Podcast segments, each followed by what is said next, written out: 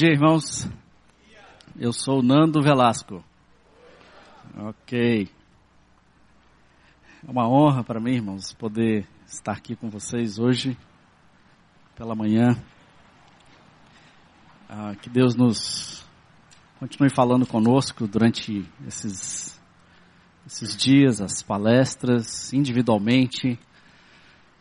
E eu queria hoje de manhã refletir com você um pouquinho sobre a importância das nossas emoções, seja elas qual forem. Eu não sei o que você está vivendo, que situação você está passando, que sentimentos te trazem até aqui. Mas só para te lembrar, o mais importante de tudo é que Deus se importa com as suas emoções. E Deus está restaurando todas as coisas. Deus está restaurando todas as coisas. Em 1950, um homem chamado Bob Pierce fundou a Visão Mundial. A Visão Mundial serve hoje como uma das missões mais influentes do mundo, atingindo mais de um milhão de pessoas em mais de 100 países. Apaixonado por Jesus e por ver um mundo sem fome ou doença, a oração de Bob Pierce era que o meu coração seja movido pelas mesmas coisas que movem o coração de Deus. E a sua paixão o levou aos confins da terra, a fim de suprir as necessidades humanas e espirituais daqueles mais esquecidos da terra.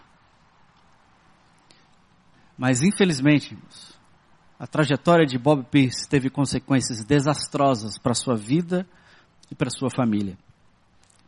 Anos e anos trabalhando 18 horas por dia. Constantes viagens ao redor do mundo provocou em Bob Pierce todo tipo de problemas de saúde em nome da expansão do reino de Deus, Bob abandonou a sua família, seu relacionamento com a sua esposa se deteriorou ao longo do tempo, ao ponto de passarem anos sem se falarem. Uma das suas filhas se suicida e Bob viveu os últimos anos da sua vida sofrendo com leucemia e morre em 1978. Sua outra filha então começa a escrever um livro contando os milagres além-mar e o lado obscuro de um lar destruído. Nós conhecemos histórias como essas. Nós conhecemos a nossa própria história. Não é difícil nós vivermos excitados com as estratégias, com as novas metodologias para o crescimento da igreja, as novas ênfases no discipulado e no avivamento, e ao mesmo tempo vivermos vidas de negação, de orgulho, defensibilidade, agendas frenéticas, workaholismo, cobiças por igrejas de alto impacto e um rastro de esposas e filhos abandonados. Nós conhecemos histórias assim. Nós podemos muito bem ser grandes pregadores em público, mas termos uma esposa mal amada em casa. Ser membro da diretoria da igreja e ao mesmo tempo ser iracundo.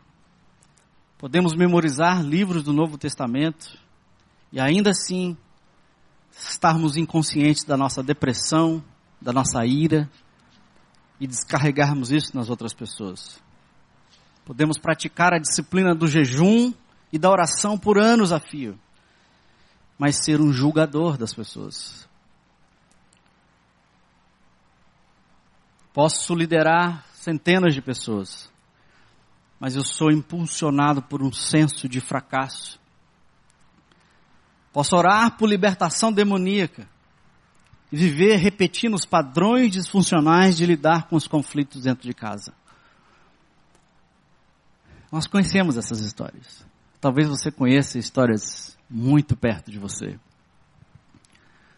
A verdade, irmãos, é que dificilmente nós conseguiremos a nossa tão desejada maturidade espiritual enquanto permanecermos emocionalmente imaturos.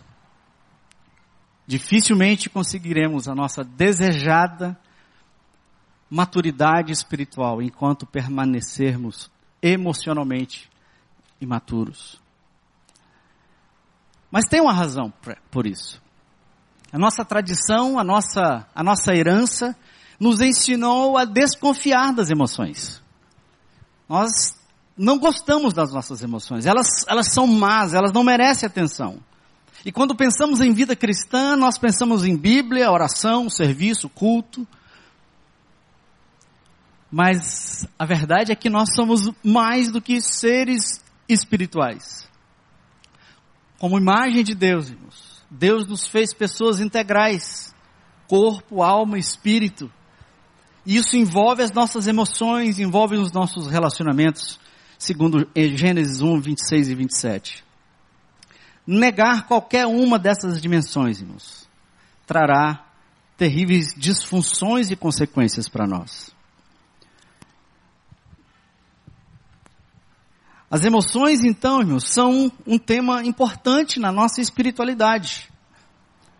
Elas ocupam um papel fundamental em quem nós somos. Negar as nossas emoções, por mais estranhas que elas sejam, não trará saúde, não trará amadurecimento. Pelas emoções, pelos sentidos, é que nós podemos observar a beleza, a cor, o sabor, os sons, as sensações, o mundo ao nosso redor. E no centro das nossas emoções, bem no âmago das nossas emoções, estão os nossos relacionamentos. Que, aliás, é o que nos faz ser pessoas e experimentar essa dimensão humana. Negar as suas emoções, sublimar as suas emoções, te faz, me faz e nos faz menos humanos. Através dos sentimentos é que nos conectamos, nos relacionamos, nos apaixonamos. O doutor Dan Allender, ele diz que as emoções são a linguagem da alma. São o grito de um coração. É a voz de um coração. Mas geralmente nós nos tornamos surdos. E evitamos qualquer coisa que perturbe ordem a fim de ganhar um controle frágil sobre o nosso mundo. Ao negligenciar as nossas emoções, nós nos tornamos falsos conosco. Perdemos a maravilhosa oportunidade de conhecer a Deus. E nós nos esquecemos que a mudança só acontece quando somos brutalmente honestos e vulneráveis diante de Deus. Por que é que nós temos ah, tanto nós desconfiamos tanto das nossas emoções e nós não as consideramos nos nossos programas de discipulados? Raras vezes. Simplesmente porque as nossas emoções são confusas, elas não obedecem à nossa agenda produtiva. As nossas emoções simplesmente são, elas não agem, elas reagem. Elas não respondem automaticamente aos nossos nobres esforços de fazer o que é certo.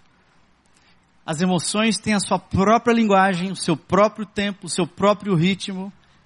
E não existem receitas e fórmulas para solucionar as nossas emoções, se é que elas precisam de solução. Ei, irmão, levante-se. Pare de chorar, confie em Deus. Pare de se lamentar, irmã. Engrossa esse couro, vamos. É aquela teologia, né? Levanta, sacode, sacode a poeira e dá a volta por cima. Você precisa, irmão, tomar posse da vitória. E vença esses sentimentos de inferioridade. Tudo verdade. Mas como é que essa coisa funciona realmente? Na nossa jornada, então, de vivermos uma espiritualidade emocionalmente saudável, eu quero sugerirmos que nós precisamos viver uma jornada em quatro movimentos. Quatro movimentos para sermos restaurados e transformados nas nossas emoções e então crescermos espiritualmente, pessoalmente. Primeira jornada, o primeiro movimento é para dentro. Se você quer avançar, você primeiro tem que viajar para dentro. O segundo movimento, você precisa se mover para trás. Se você quer avançar, você precisa se mover para trás. Na nossa jornada de amadurecermos emocionalmente, nós precisamos nos movimentar para baixo. E finalmente, nos movimentarmos para frente. Para dentro, para trás, para baixo, para frente. Repitam comigo. Para dentro, para trás, para baixo, para frente. Não, para cima não tem, não falei para cima. Se eu quero crescer emocionalmente, se eu quero entregar as minhas emoções, a minha completa humanidade para o trabalho do Espírito na minha vida, eu preciso de quatro movimentos. O primeiro movimento é para depois, depois e finalmente para frente. Para dentro, para trás, para baixo, para frente. A jornada para dentro responde à pergunta: quem é você? O movimento para dentro nos coloca de frente conosco mesmo. Pode parecer uma pergunta simples, irmãos. Pode parecer uma pergunta ingênua.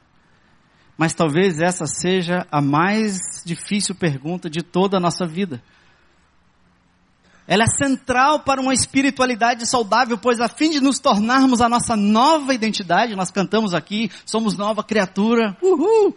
Antes da nova criatura tomar posse, nós precisamos nos despir da velha criatura. E para nos despirmos da velha criatura, nós precisamos identificar quem é ela ou quem é você. Agostinho disse como você pode se aproximar de Deus estando distante de si mesmo. Um dos primeiros e maiores teólogos da nossa história. E se você gosta de Calvino, ele também disse a mesma coisa. A sabedoria verdadeira consiste em conhecer a Deus e conhecer a nós mesmos. Embora esses dois ramos estejam ligados, não é fácil ver qual dos dois dá origem ao outro. Mas dificilmente, irmão, se você tá, se você vive no mesmo mundo que eu, dificilmente os nossos programas de discipulado consideram os nossos sentimentos, as nossas profundas emoções, as nossas inseguranças, a nossa arrogância.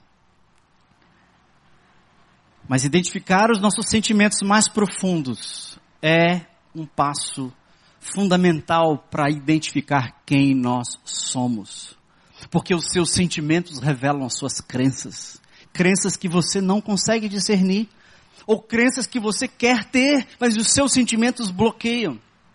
Sentimentos como raiva, tristeza, medo, prazer, amor, surpresa, desgosto, vergonha, culpa, o que nós, vez por outra, vivemos entre um e o outro, a vergonha e a culpa. Esses sentimentos enterrados na nossa alma precisam ter a sua voz, nós precisamos ouvir esses sentimentos. E parte da nossa dificuldade de ouvir esses sentimentos é porque eles são coisas erradas a se sentir. Crente não pode sentir raiva, né, irmãos? Amém? Crente não pode sentir desejo. Não. Isso não faz parte da minha trajetória. Vergonha? Não, o crente não pode se sentir envergonhado. Mas enquanto nós mentimos para nós mesmos, irmãos, e negar que estamos sentindo tais coisas, nós acabamos usando máscaras. E acabamos não revelando quem nós realmente somos. Quando negligenciamos os nossos sentimentos, somos falsos conosco mesmo e fechamos uma porta aberta para a qual podemos conhecer a Deus. O caminho não é nos entregarmos aos nossos desejos e paixões, mas nos permitir sentir todo o peso de forma que possamos refletir sobre eles e então decidir o que fazer com eles. Essa parada no processo de discipulado e amadurecimento espiritual e emocional, não tem separação entre uma coisa e outra, nós precisamos de um lugar seguro para processar os nossos sentimentos. Nossos sentimentos podem então abrir a porta para fazermos as perguntas mais profundas da nossa alma aquelas que realmente interessam e que revelam as crenças enterradas do nosso falso ego. Ouvir as nossas emoções, irmãos, é uma porta importante para ouvirmos as crenças que estão enterradas no nosso falso eu, nosso falso ego, e permitir, e essas crenças que impedem que o verdadeiro eu, a nova criatura em Jesus, cresça e amadureça. E são muitas as crenças que nós guardamos no nosso coração, irmãos, ao longo da nossa história. Nós somos seres emocionais, irmãos. Você sentado aqui, 30, 40, 50, 60 anos de emoções, eu não sei a sua idade. Emoção todo o tempo, todos os dias, manhã, tarde e noite, em todas e quaisquer situações. Então, ouvir a nossa emoção, não para obedecê-las, mas para entender o que elas estão nos dizendo. O nosso falso eu nos faz crer em três verdades básicas. Você não tem valor, você é o que você faz. Você não tem valor, você é o que você tem. Você não tem valor, meu amigo. Você é o que os outros acham de você. Crenças profundas na nossa alma. Aliás, exatamente o que compunha a tentação de Jesus. A primeira tentação, Jesus, você é o que você faz. Mateus 4:3. Transforme essas pedras em pães. A segunda tentação, Jesus, você é o que você tem. Toda essa glória será tua, se você me adorar. Versículo 8. E a terceira tentação de Jesus, a tentação, a terceira tentação de Jesus foi, Jesus, você é o que os outros acham. Se você é mesmo filho de Deus, joga-te daqui para baixo, no versículo 6. A tentação 1 um apela para o desempenho, a tentação 2 apela para a posse, e a tentação 3 apela para a imagem, a popularidade. Crenças profundas na nossa alma, irmãos. Como é que nós conseguimos identificar essas crenças que impedem de sermos aquilo que Jesus tem feito em nós e construído em nós? As nossas emoções. O apelo ao desempenho diz que você é o que você é capaz de fazer. O seu valor depende da sua performance. Se você fizer algo grande, você é bom. Se você não faz, não realiza para Deus, você não vale. Você é aquilo que você consegue acumular. Você tem mais dinheiro, mais salários, mais benefícios, melhor escola. Aí você tem valor. Mensagens no fundo da nossa alma. O que os outros pensam de mim? nessa cultura que vivemos hoje, né, todos nós sofremos da doença da celebridade. Todos nós queremos ser celebridades. Todos nós estamos preocupados sobre o que vão dizer da nossa foto no Facebook. Quantos comentários nós recebemos? Quantos tweets eu tenho? Quantos followers? Quantos seguidores? E nós que ocupamos o palco, irmãos, semanalmente, periodicamente, qual é a tentação que mais toca o seu coração? Todos nós temos a tendência de sermos grandemente influenciados por aquilo que pensam de nós. Todos nós, irmãos. Não são só as crianças, elas só são autênticas. Elas, só, elas apenas mostram, choram, fazem pirraça. As crianças não têm vergonha das suas emoções. Mas à medida que o tempo vai passando, nós não vamos necessariamente amadurecendo emocionalmente. Nós vamos endurecendo emocionalmente. Por conta da culpa e da vergonha. E nós perdemos a oportunidade de sermos transformados de dentro para fora. Ele é bíblico, ó. Aquele ali é bíblico. Aquele ali, aquele é calvinista. Olha, calvinista, eu sou calvinista. Aquele é do poder, eu sou do poder. Eu sou um grande líder. Ouçam-me. Aquele ali, aquele é humilde. Ele se orgulha de ser humilde. Quais são os apelos e as tentações, irmãos? O verdadeiro eu de Jesus, o verdadeiro ego de Jesus, a verdadeira identidade de Jesus não estava baseada em nenhuma dessas coisas, nem no desempenho, nem na posse e nem na imagem. O verdadeiro ego de Jesus estava baseado naquilo que o Pai pensava dele. E o Pai só não, me, não, não apenas pensava, o pai disse: Eu amo você, meu filho. Você é bom. É, é, é bom demais que você exista. E curioso observar, irmãos, é que Jesus não tinha feito um milagrezinho sequer. Jesus não tinha expulsado o demôniozinho mais fraquinho. E ele não tinha ensinado nem uma classezinha na EBD da PIB de Jerusalém. Jesus não tinha feito nada. Às vezes o nosso falso eu, ele se torna algo tão forte que nós não percebemos mais. E vivemos uma vida baseada no medo, na manipulação, na insegurança. Irmãos, todos esses sentimentos fazem parte da nossa trajetória.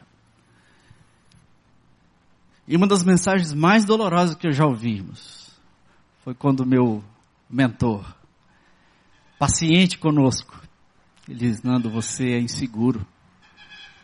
Mas como assim? Eu estou há anos no ministério realizando milagres quase. Você faz isso por causa da sua insegurança.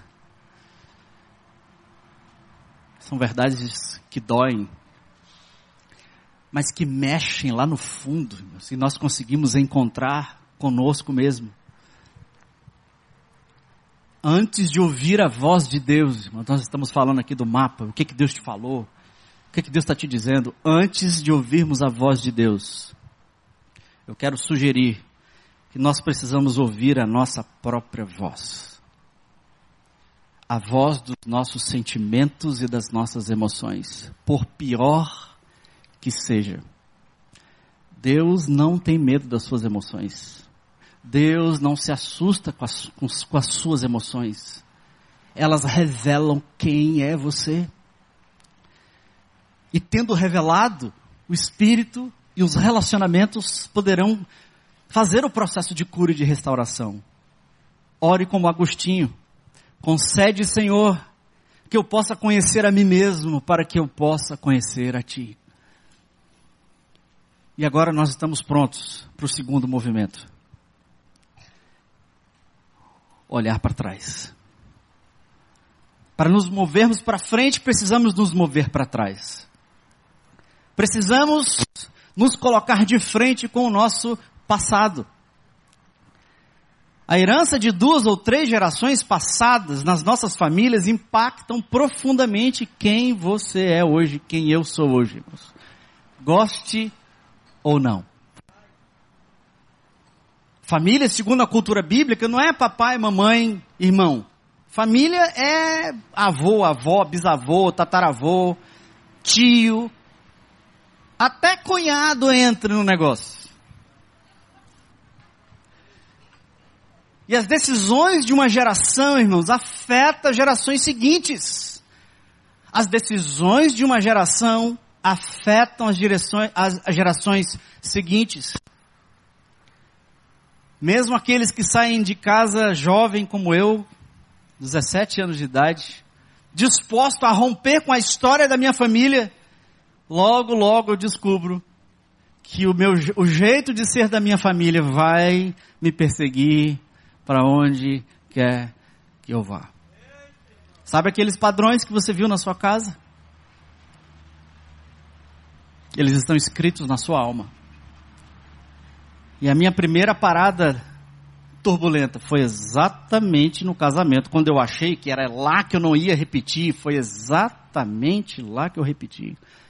Certos padrões, irmãos, passam de uma geração para outra, como divórcio, alcoolismo, abuso, fuga, desconfiança da autoridade, autoritarismo. Em Êxodo 20, de 4 a 6, Deus fez questão de incluir essa realidade nos Dez Mandamentos. Tendo me convertido, então, irmãos, com 17 anos, a minha atitude agora era: agora eu sou de Jesus. A minha vida é guiada por Jesus e sua missão. E eu olhei para frente, quem olha para o prêmio, para o prêmio da soberana vocação, e cheio de boa vontade, honesta e autêntica e real, mas todo o meu compromisso, irmãos, não foi suficiente para reconhecer o quanto a minha história passada me impactava negativamente e bloqueava a minha capacidade de amar as pessoas. Padrões como ser controlador, punir pelo silêncio. Eu não sou do tipo que explode, eu implodo e eu puno pelo silêncio. Ser indiferente, ressentimento, manipulação, vitimização, são todos padrões, irmãos, que nós aprendemos no berço. Para termos uma espiritualidade emocionalmente saudável, antes de avançar, nós precisamos recuar. Todo programa discipulado deveria olhar para a fraqueza e o pecado das nossas famílias. Mas poucos de nós refletimos honestamente sobre o impacto da nossa família de origem. Infelizmente, não fazer esse exercício doloroso nos faz permanecer repetindo os mesmos padrões que aprendemos. Irmão, não tem retiro espiritual, não tem consagração, não tem pacto, não tem viagem para Jerusalém, não tem essas coisas, elas são ótimas, são importantes. Por favor, não entenda que eu estou desqualificando, dizendo que essas, esses elementos, esses programas, esses projetos não têm valor. Não entenda assim, irmãos. É, essas coisas funcionam a partir do momento que elas tocam aonde precisa ser tocado. Não fazer esse doloroso exercício nos faz permanecer onde nós estamos. Todos nós, irmãos, todos nós viemos de famílias incompletas, de pais imperfeitos e os meus estão aqui hoje pela manhã. Por mais crentes que eles sejam, a maioria dos nossos pais fez o melhor que pôde com a bagagem que eles mesmos receberam das suas famílias de origem. Então, aquele nosso temor, irmãos, de, de tocar nos segredos e nos pecados das famílias, nos leva a viver a ilusão de que, se não pensarmos a respeito, tudo vai uf, desaparecer. Mas feridas emocionais não curadas criam hábitos pecaminosos que a gente nem consegue entender por que, que a gente age daquele jeito. Como é que a sua família, meu querido, te impacta ainda hoje?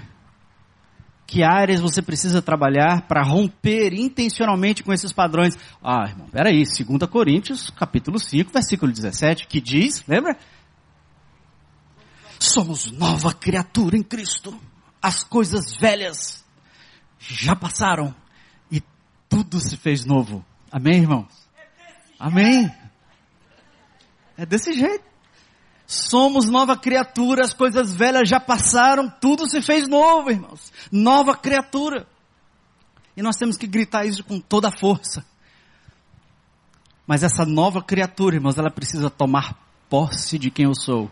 E enquanto tiver alguém usando o lugar, o trono da minha vida, essa nova criatura não vai aparecer. E nós vamos colocar roupa de ver Deus, sapato de domingo e fazer cara de limão na igreja todo domingo. Cara de limão é quando a gente está louvando, né? Oh, Jesus! Faça um cara de limão, meu Deus. É uma benção fazer cara de limão. Eu estava fazendo ali atrás, agora ali.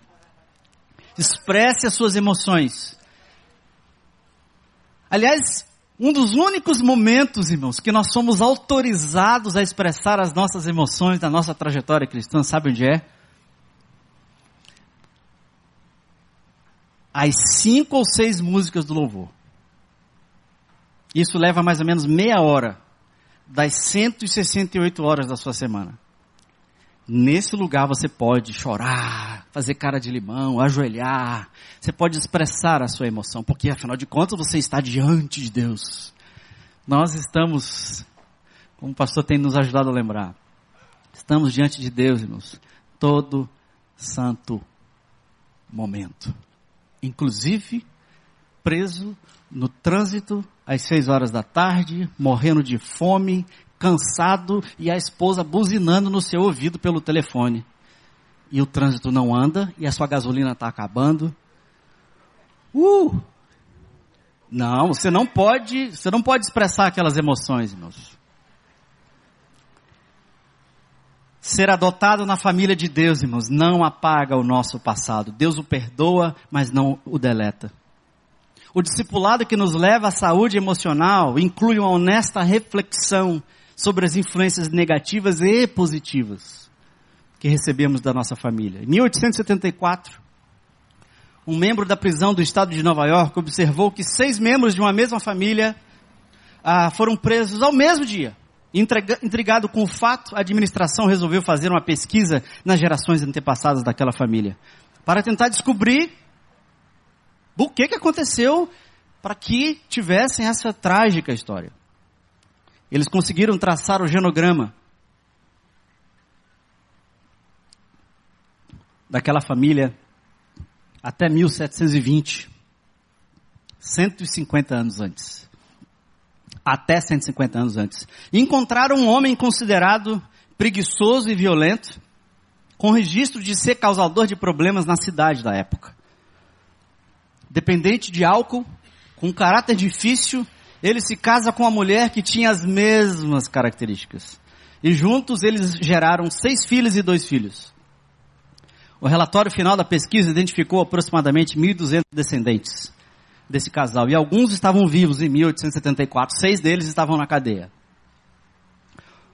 Olha o que mostrou o relatório de toda essa genealogia de 1.200 pessoas. 310 eram moradores de rua, 160 se tornaram profissionais do sexo, 180 sofreram com abuso de drogas e álcool, 150 foram criminosos presos, sete deles por assassinato. O relatório informou também que o estado de Nova York gastou a quantia absurda na época de 1,5 milhões de dólares para cuidar desses descendentes. E nenhum deles fez sequer qualquer contribuição significativa para a sociedade.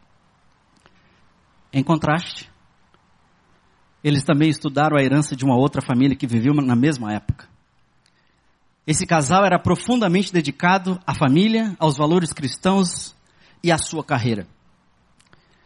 Esse homem se tornou presidente da Princeton University e juntos eles tiveram 11 filhos ah, e cerca de 1.400 descendentes.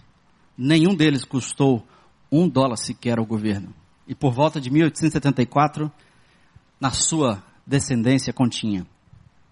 Continham 13 presidentes de universidades, 65 professores universitários, 100 advogados, 32 juízes, 85 autores de livros clássicos, 66 médicos, 88 oficiais de polícia, 3 governadores de, de estado, 3 senadores, um vice-presidente dos Estados Unidos. O nome desse homem foi Jonathan Edwards. Não dá para esconder, irmãos. Valores e hábitos intergeracionais se apresentam através das nossas atitudes, sentimentos e emoções. Simplesmente flui de nós. As emoções e os sentimentos, não existe uma torneira, um botão, um comando no iPhone que tum, você aperta ele Aliás, tem, quando você entra no carro para vir no culto de domingo. A família tá um pé de guerra no domingo e o, o Flamengo perdeu e o Cruzeiro ganhou e aquela loucura toda e todo mundo triste, a comida não estava boa, a mulher tá amargurada porque o cachorro tá doente e os filhos não foram bem na escola, tá um, tá um conflito terrível. Aí dá, aqui, aqui no nosso, na no nossa cultura é, o culto começa às 5 horas. Então, quatro e meia você vai lá no iPhone, tem um dispositivo à disposição na internet, você aperta programa culto. Aí você aperta, aplica, um aplicativo que muda a nossa, o nosso humor. E a gente fica feliz. E vem da glória aqui ainda.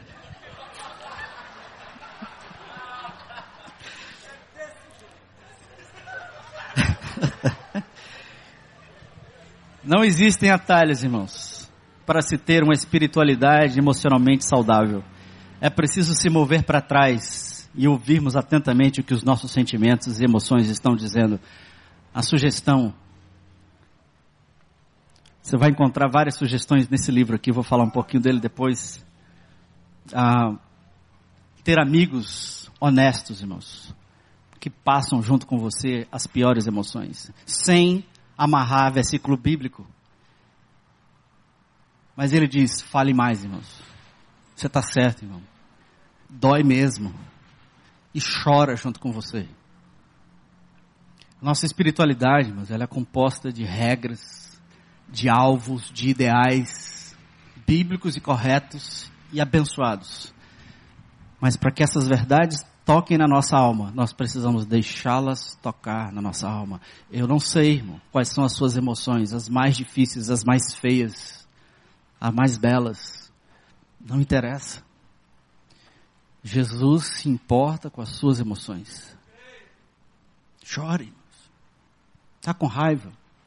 Como é que a raiva sai, irmãos? Sai com palavrão. A raiva sai com maldade a raiva sai de formas que a gente diz, não podemos fazer isso. E é verdade. A Bíblia diz, saia da vossa boca apenas palavras que edifiquem. Mas até as palavras que edifiquem comecem a sair, irmãos, as más palavras precisam sair. Elas revelam o que está no seu coração. Negar essa verdade não nos transforma. Para crescermos emocionalmente, espiritualmente, antes de avançarmos, temos que caminhar para dentro, temos que caminhar para trás. E mover-se para trás nos leva a um outro movimento o um movimento para baixo. Diferente da cultura ao nosso redor, irmãos, o nosso chamado para liderar não é baseado na força, não é baseado no controle, no domínio dos outros. A força paradoxal da liderança de Jesus, vou dar um crack na nossa cabeça, é Jesus disse que a nossa força vem da fraqueza. Vem das nossas limitações. Eu não sei como é que isso funciona ainda, mas eu não sou mestre. Eu estou aprendendo a lidar com as minhas emoções, aprendendo a ser honesto com elas primeiro. Eu não sei como é que isso aqui funciona, não. Mas a gente se esquece de que a força vem da fraqueza. Nós sabemos disso. E nós preferimos as imagens de um líder forte, firme, consistente, seguro, o guerreiro, o executivo, o empreendedor. E talvez por isso mesmo que Deus tenha nos dado limitações e imperfeições a fim de nos ensinarmos que a força para liderar vem dele e não de nós mesmos. Depois da queda, Gênesis 3,18, Deus explica para Adão e Eva que a vida na terra seria dolorosa, difícil, frustrante. E isso iria atingir basicamente duas coisas básicas: nossos relacionamentos e o nosso trabalho. Só isso, viu, Adão? Olha, fora os relacionamentos e o seu trabalho, Vai ser tudo maravilha. Relacionamentos e trabalho. Outras implicações terríveis também, mas essas duas nos afetam diretamente. Relacionamentos seriam marcados pela dor e pelo desentendimento. Ele nos, Jesus nos alertou, irmão, Deus nos alertou, nos alertou, que nós seríamos desapontados pelas pessoas. E isso inclui a sua esposa, irmão. Inclui o seu maridão amável e espiritual ele vai te frustrar. As pessoas na igreja, no trabalho, na escola, os vizinhos. Já foi em reunião de condomínio? Você vê a natureza humana na sua forma mais original. E noite de assembleia. É do condomínio, tá? Que eu tô falando. Não estou falando assembleia de igreja, né? Isso não acontece, irmãos. Isso não acontece em assembleias de igreja. É, não confunda aí. É, é. Quando eu falo em assembleia, crente chega a dar uma coisa assim, não é? É, é assembleia de condomínio, tá? A intimidade seria substituída por manipulação, lutas pelo poder, politicagem, seduções, autoproteção, cobiça, e nós nos veríamos só. Sós. Quanto ao trabalho sobre a terra, seria difícil atingir os nossos alvos e os nossos resultados. E mesmo que atingíssemos, seriam insatisfatórios. Por que Deus fez isso, irmãos? Por que Deus disse que tudo seria desse jeito? Eu quero sugerir ou nos lembrar que Deus permite essa maldição a fim de dobrar os nossos joelhos e humildemente buscarmos o Redentor. O problema é que ao invés de sermos quebrados pelos espinhos e pelas dificuldades da vida, irmãos, nós, nós decidimos fugir, lutar ou esconder. Fugimos do desconforto dessa vida em comportamentos viciantes, inclusive o nosso trabalho incansável para Deus. Ao invés de sentirmos a dor e buscarmos o Redentor, nós lutamos e nos tornamos irados, amargurados e violentos, porque a vida não acontece do jeito que nós queremos e a nossa igreja não cresce de jeito nenhum e o meu casamento não é uma maravilha. Ou nós fugimos, irmãos, da dor do viver, escondendo-nos e construindo vidas de forma que escondemos as nossas feridas, as nossas limitações e as nossas imperfeições. E depois de quase 20 anos de ministério, irmãos, e servindo numa das igrejas mais influentes, talvez, desse país, essa comunidade.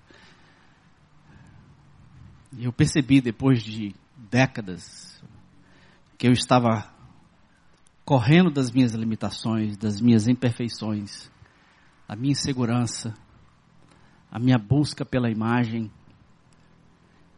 e copiando homens de Deus como o pastor Armando. Mas a minha submissão, irmãos, era porque eu estava buscando poder. Trabalhar a minha autoimagem, meus medos, a minha vergonha de ser eu mesmo. No fundo, nós não queremos admitir que todos nós somos quebrados, defeituosos, disfuncionais, imperfeitos. Mas uma espiritualidade saudável implica em nos movermos para baixo e aceitarmos viver essa condição honestamente, não apenas retoricamente. Geralmente medimos os nossos, o nosso sucesso por números, performance, o brilho da nossa inteligência, a nossa habilidade retórica, o tamanho do prédio, a quantidade de pessoas que queremos atrair. E certamente, irmãos, Deus nos capacitou, Deus colocou na mão de cada um de nós dons impressionantes, incríveis, inteligência, capacidade, dinheiro. Mas para que nós não sejamos iludidos pelo poder da nossa influência e pelo poder da nossa afluência, Deus nos presenteia também com o dom da deficiência. Para não sermos seduzidos pelo poder da nossa influência e da nossa afluência, Deus nos presenteia também com o dom da deficiência. Qual é o dom da deficiência que Deus lhe deu? 2 Coríntios capítulo 12, versículo 7. Nós lemos esse pedaço da história para impedir que eu me exaltasse por causa das grandes revelações. Foi-me dado um espinho na carne, um mensageiro de Satanás para me atormentar. Eu estou usando a Bíblia a mensagem, viu, irmãos? O grande apóstolo argumenta que a autenticidade da sua liderança não era medida pela grandeza das suas revelações. Talvez revelações dominicais? Mas era definido pela sua fraqueza. Ele recebeu um espinho na carne o dom da deficiência, a fim de produzir nele a grandeza da humildade. Não sabemos, irmãos, que espinho era esse. Mas seja o que fosse, era um mensageiro de Satanás que atormentava o apóstolo.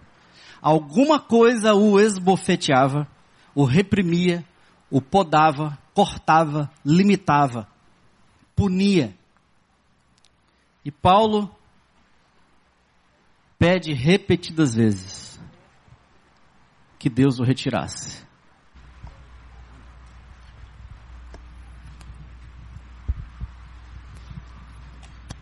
Versículo 9 e versículo 10, nós ouvimos a resposta de Deus. Paulo, a minha graça é o bastante. É tudo o que você precisa. Porque a minha força, Paulo, brota em você a partir da sua fraqueza. E assim que eu vi isso, Paulo dizendo, eu achei melhor me resignar. Eu desisti de ficar pensando na limitação e comecei a apreciar o dom. Foi uma oportunidade para que a força de Cristo trabalhasse na minha fraqueza. Agora eu enfrento com alegria essas limitações. Assim como tudo que me torna pequeno. Que coisas? Abusos, acidentes, oposição, problemas. Eu simplesmente permito que Cristo assuma o controle. Porque quanto mais fraco eu me apresento, mais forte eu me torno. Uau. Qual é, irmão? Qual é o dom? Qual é o seu dom da deficiência? Qual é o dom da deficiência que Deus lhe deu a fim de quebrar o seu orgulho, a sua independência e a sua superioridade? Talvez um filho com necessidades especiais. E a pergunta às vezes nessas situações, irmãos, é: Deus, por que eu? E talvez a melhor pergunta seja: por que não eu?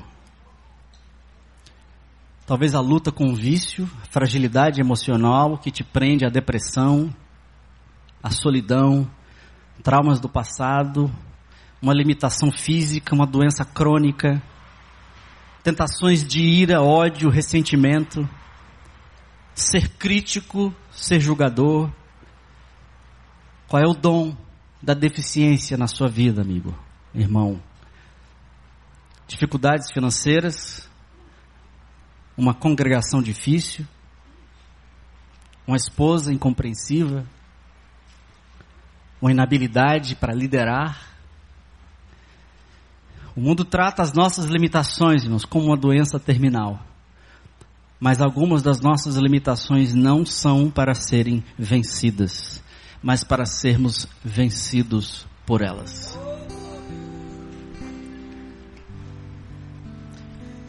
E movidos pelo desejo de acertar, irmãos, de cumprir a missão, de estender o reino de Deus, às vezes nós temos a tendência de nos comparar com outras pessoas, líderes e ministérios, e nos sentimos de forma negativa, tristes, envergonhados, culpados.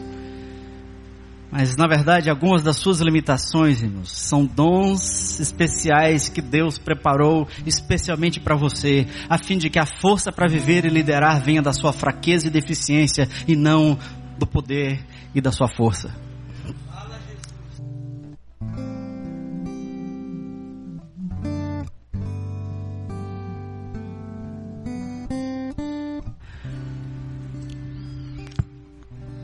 Um dos potes tinha uma rachadura pequena, enquanto o outro estava inteiro, e sempre chegava completo de água no fim da jornada entre o poço e a casa do patrão do carregador. O pote rachado sempre chegava apenas com a metade da carga d'água. E assim foi por dois anos, diariamente o carregador entregava um pote e meio de água na casa do seu chefe. Claro, o pote perfeito estava orgulhoso das suas realizações, porém o pote rachado estava envergonhado da sua imperfeição, sentindo-se miserável por apenas ser capaz de realizar metade do que lhe fora designado para fazer. Depois de algum tempo, o pote rachado disse ao homem à beira do poço: Estou envergonhado e quero lhe pedir desculpas. Por que? perguntou o homem. Do que você está envergonhado? Porque durante esses dois anos eu só fui capaz de entregar a metade da minha carga.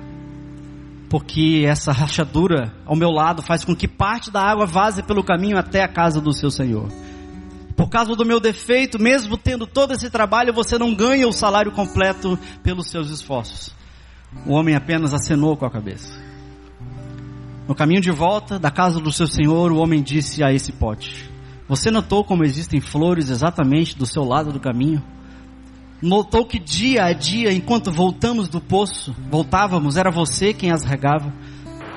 Pois durante esses dois anos eu pude colher essas flores para ornamentar a mesa do meu Senhor. Se você não fosse quebrado como é, meu chefe não poderia ter tanta beleza para ornamentar a sua casa. Quais são, gente? Quais são as suas rachaduras?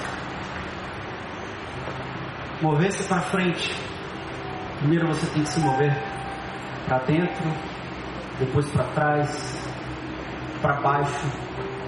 E isso finalmente nos libera para nos para frente, na busca de uma espiritualidade emocionalmente saudável. O movimento para frente nos coloca de frente com o imprevisível, com as nossas perdas. Impulsionados pelas vitórias e conquistas, geralmente interpretamos as dores, a, a dor e as perdas também como invasões estranhas na nossa vida. Mas se formos honestos, irmãos, as perdas são mais comuns do que nós gostamos de admitir. Perdemos a nossa juventude, perdemos os nossos sonhos de casamento,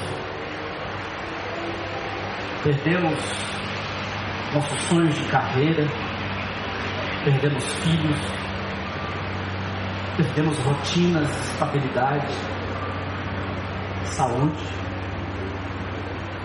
perdemos bens, perdemos patrimônio, perdemos tempo, perdemos influência, perdemos os nossos pais, perdemos amigos, e alguns de nós sofrem perdas repentinas e irreparáveis, como a morte, divórcio, emprego. Por mais que nos preparemos para essas realidades, como é que nós lidamos com as perdas?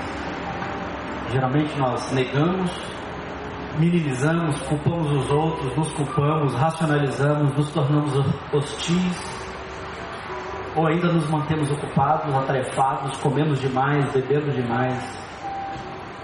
Mas o resultado de negar é minimizar a dor das nossas perdas.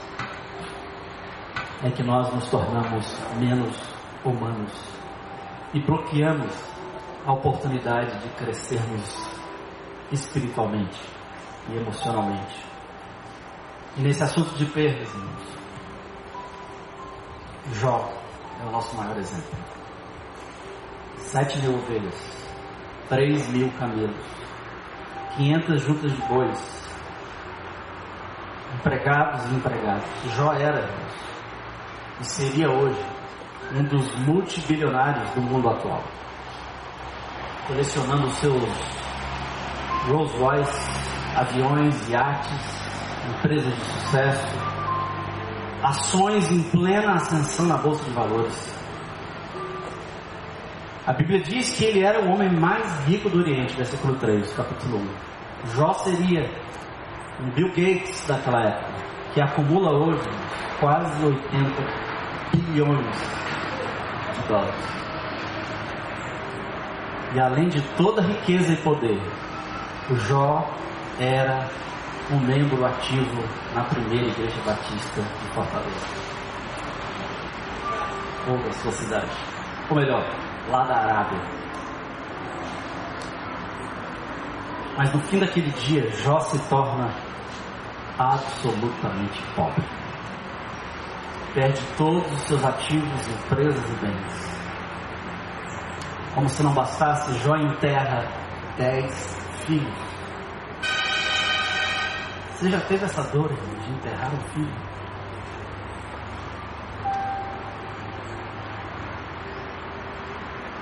Dez filhos. e tem todo o seu corpo tomado de tumores malignos, versículo 7, de forma que ele sofria dor terrível, delírios de febre, insônia e asfixia. E num depósito de lixo da cidade, sozinho, isolado, lamentando o seu destino terrível, a senhora Jó dá o golpe final sugerindo que Jó amaldiçoe o seu Deus. Versículo 9 o que ele se recusa a fazer, versículo 10. E isso nos coloca, irmãos, diante de um grande paradoxo. O sofrimento de Jó era imerecido. Jó era inocente. Apesar de temente a Deus, Jó não tinha condições de dar respostas de a luta está difícil, mas Deus está no controle. É, Todas as coisas cooperam para o bem. João, eh, Jó não tinha condições de dar essas respostas mais.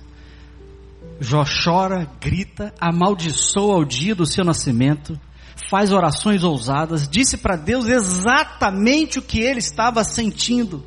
São 35 capítulos de Jó lutando com Deus. Jó duvidou, chorou, quis saber onde Deus estava e a razão daquilo tudo acontecer.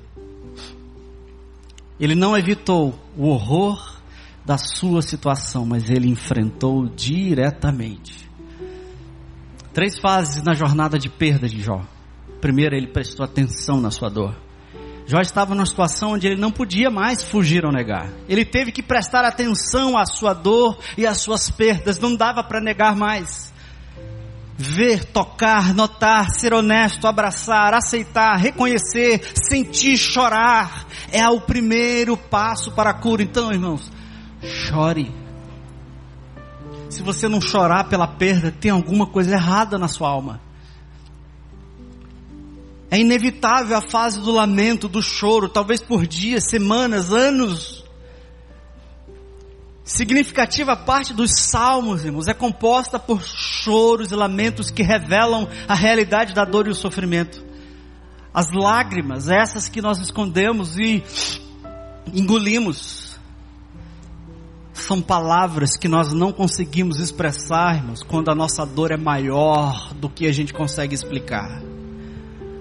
Então chore, chore as suas perdas a segunda fase, a segunda fase, depois de prestar atenção à dor, é a fase de esperar em silêncio. Eu não sei qual dói mais, irmãos. O doloroso e longo vale da espera. Não há explicações, não há respostas. Os dias se tornam semanas, anos, você já nem sente mais nada. Nós estamos no terrível vale, onde não há mais nada a fazer a não ser esperar. Mas esse é um lugar sagrado, irmãos, pois ninguém mais vai até o vale do silêncio, apenas você e o seu Deus se encontram lá. O sofrimento da espera nos ensina a arte da eliminação. Quando é tirado de nós, irmãos, tudo aquilo que é supérfluo e todas as nossas resilientes tentativas de sermos quem nós não somos, deuses. A arte da eliminação. Quando todas as nossas soluções e estratégias foram esgotadas e não há outra resposta a não ser let it go. Let it go. Desapega. Nesse vale é quando nós aprendemos a encarar o mistério, a nuvem intransponível do não saber. A noite escura da alma, como quando nem mesmo podemos ver o que Deus está fazendo, irmãos. Nós perdemos Deus. Porque até as nossas ideias, as nossas definições, os nossos dogmas, as nossas lindas doutrinas e os nossos sentimentos sobre Deus estão sendo purificados e aperfeiçoados. Deus quer nesse ponto, irmãos, que nos apeguemos somente a Ele. Ele quer infundir, infundir de maneira real e poderosa o que significa ser amado pelo Senhor do universo. Finalmente a fase 3. Ver, renascer, testemunhar algo novo. O vale do silêncio, irmão. O vale do silêncio, querido. Você que talvez sofre há anos com as suas perdas. Pessoas que saíram da sua congregação, amigos que te abandonaram, a saúde que foi embora filhos. Quantas perdas, irmãos. Quantas perdas nessa vida. Mas o vale do silêncio não é o fim. Porque Deus está fazendo novas todas as coisas. Embora não entenda, embora eu me revolte, Deus está cumprindo o seu propósito. Ou seja, eu estou perdendo tudo que é secundário a fim de ganhar algo de muito maior valor. Eu estou sendo transformado em outra pessoa, a imagem do Filho de Deus. No final da história de Deus com Jó, ele cumpre o seu propósito na história de Jó. Tendo ele abraçado a perda, vivido o vale do silêncio, tudo que lhe restava era a pessoa de Deus e Jó pôde então no capítulo 42 dizer o seguinte: Bem sei que tudo pode e nenhum dos seus planos podem ser frustrados. Mas eu sabia disso só de ouvir. Mas agora os meus olhos te veem. E de quebra, irmãos. De quebra desculpe. De quebra, Deus deu em dobro tudo aquilo que Jó havia perdido. Essa não é a melhor parte. Ele teve novamente 14 mil ovelhas, 6 mil camelos, mil junta de bois, mil jumbentos. Teve sete filhos, três filhas, as mais lindas da época, a Bíblia diz. Jó foi curado de todas as suas doenças e ele viu a quarta geração dos seus filhos e viveu até 140 anos de idade. Mas sabe que é muito melhor do que isso, irmãos?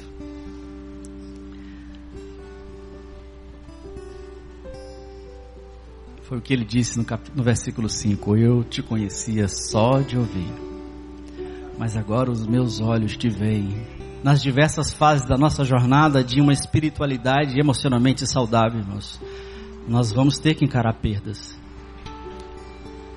De forma que Deus seja finalmente o nosso único bem. O desejo de Deus para nós é que vivamos plenamente uma espiritualidade emocionalmente saudável, de forma que o seu propósito seja atingido. Sermos plenamente transformados à semelhança do seu Filho. Ao longo da nossa vida, Ele mesmo vai nos guiar numa jornada para dentro, a fim de encontrarmos a nós mesmos, numa jornada para trás, a fim de restaurarmos o nosso passado, uma jornada para baixo, a fim de aceitarmos as nossas deficiências, e uma jornada para frente, a fim de aceitarmos as nossas perdas, até que apenas e somente Deus seja o que nos resta. Desde o início, desde o início, irmãos, antes disso tudo aqui, antes da sua história, fomos destinados para ser conformes à imagem do seu Filho. Por isso, nem morte, nem vida, nem anjos, nem demônios, nem coisas do presente ou do futuro, nem altura ou profundidade poderá nos separar do amor de Deus que está em Cristo Jesus, nosso Senhor.